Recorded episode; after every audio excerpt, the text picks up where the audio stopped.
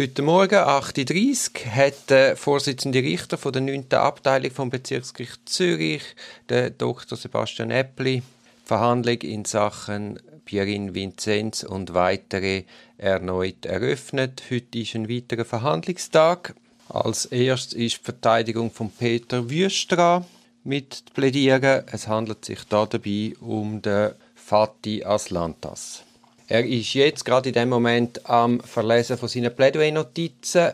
Er hat uns das freundlicherweise bereits gestern zugestellt. Natürlich kann man das da jetzt an dieser Stelle nicht vorwegnehmen. Was man aber allerdings schon sagen kann, ist, dass der Vati kurz und prägnant auf den Punkt gesagt hat, dass der Gesundheitszustand von seinem Klient eine Verfahrenseinstellung bedingt so viel es mir recht ist, ist es am ersten Verhandlungstag gewesen, wo das Gericht auch schon durchblicken hat oder sogar explizit gesagt hat, dass man das Verfahren wegen Verhandlungsunfähigkeit gegen den Peter Wüst einstellen wird. Jetzt stellt man sich natürlich die Frage, warum der, geschätzte Kollege Fatih Aslantas trotzdem umfassend plädiert. Das kommt von meinen daher, da er ganz klar der Meinung ist, sein Klient hat sich nicht strafbar gemacht Entsprechend lässt er sich natürlich nicht nehmen, dazu im Detail etwas zu sagen. Und hinten raus geht es natürlich auch um Vermögensbeschlagnahmungen, Grundbuchsperren und um eine angemessene Genugtuung und Entschädigung für die beschuldigte Person. Eine zentrale Voraussetzung für die Durchführung von einem Strafverfahren ist natürlich, dass die beschuldigte Person in der Lage ist, die gegen sie erhobenen Beschuldigungen zum einen zu verstehen und auch vernünftig dazu können, Stellung zu nehmen. Wie jetzt in den Medien zu lesen war, ist der Klient vom Kollegen Fatih Aslantas an Demenz erkrankt. Und dann stellt sich natürlich die Frage, ob er noch verhandlungsfähig ist. Es ist also die Voraussetzung, dass man jemanden verurteilen kann, dass die Person aktiv mitdenken und mitwirken kann. Das ist natürlich eine Frage, die man auch nicht einfach allgemein kann beantworten kann, sondern jeweils immer im konkreten Einzelfall. Also ist die Person in der Lage, die hinreichende Aufmerksamkeit und Konzentrationsfähigkeit und die intellektuelle Verarbeitungsfähigkeit aufzubringen, ist, wie ist es mit der psychischen Belastbarkeit? Und das ist natürlich auch immer auch rückgekoppelt mit der Schwierigkeit und der Komplexität vom Tatvorwurf. Jetzt ist natürlich auch klar, dass die Justiz relativ hohe Voraussetzungen an eine Verhandlungsunfähigkeit stellt. Also die Verhandlungsfähigkeit wird schnell angenommen, anders ausgedrückt. Aber es ist auch klar, wenn berechtigte Zweifel da sind, was zum Beispiel mit äh, Arztzeugnis der Fall wäre, dann kann man nicht einfach auf die hohen Anforderungen verweisen, weil das wäre dann einfach eine Laiensicht, sondern dann muss man die beschuldigte Person begutachten lassen. Begutachten lassen heisst, es muss eine sachkundige Person beizogen werden, weil uns Juristen fehlt natürlich dafür die notwendige Sachkunde, wie es einmal so schön heisst. Die Aufgabe der Verteidigung wäre in so einem Fall, die hinreichenden Zweifel an der Verhandlungsfähigkeit darzubringen. Also gerade bei einer Demenzerkrankung gibt es ja immer wieder Abklärungen von Ärzten. Also die entsprechenden Arztberichte einreichen, worauf dann genügend oder hinreichende Zweifel sollten geweckt sein, dass man das via Gutachter vertieft anschaut. Also kommt am Gericht Zweifel an der Verhandlungsfähigkeit zur Kenntnis, dann muss das Gericht die Zweifel von Amtes wegen beheben, bevor man im Strafverfahren weiterfahren kann. Von der Verhandlungsfähigkeit ist die Schuldfähigkeit zu unterscheiden. Dort stellt sich die Frage, dass beispielsweise auch aus gesundheitlichen Gründen ob die beschuldigte Person im Zeitpunkt der Delikt schuldfähig war. Also wenn die beschuldigte Person, jetzt auf unseren Fall zurückzukommen, im Zeitpunkt von der behaupteten Delikt bereits zu dem Zeitpunkt an Demenz erkrankt gewesen wäre, dann stellt sich eben auch noch zusätzlich die Frage neben der Verhandlungsfähigkeit, ob die Schuldfähigkeit im Zeitpunkt vom Delikt überhaupt gegeben ist. Im Vinzenz-Prozess ist jetzt aber das, glaube unzweifelhaft, dass der Peter Wüst zu den behaupteten Deliktszeitpunkten geistig gesund war. Wenn dann der Gutachter zum Schluss kommt, dass die Verhandlungsfähigkeit nicht gegeben ist, stellt sich dann die Frage, für wie lange das der Fall ist.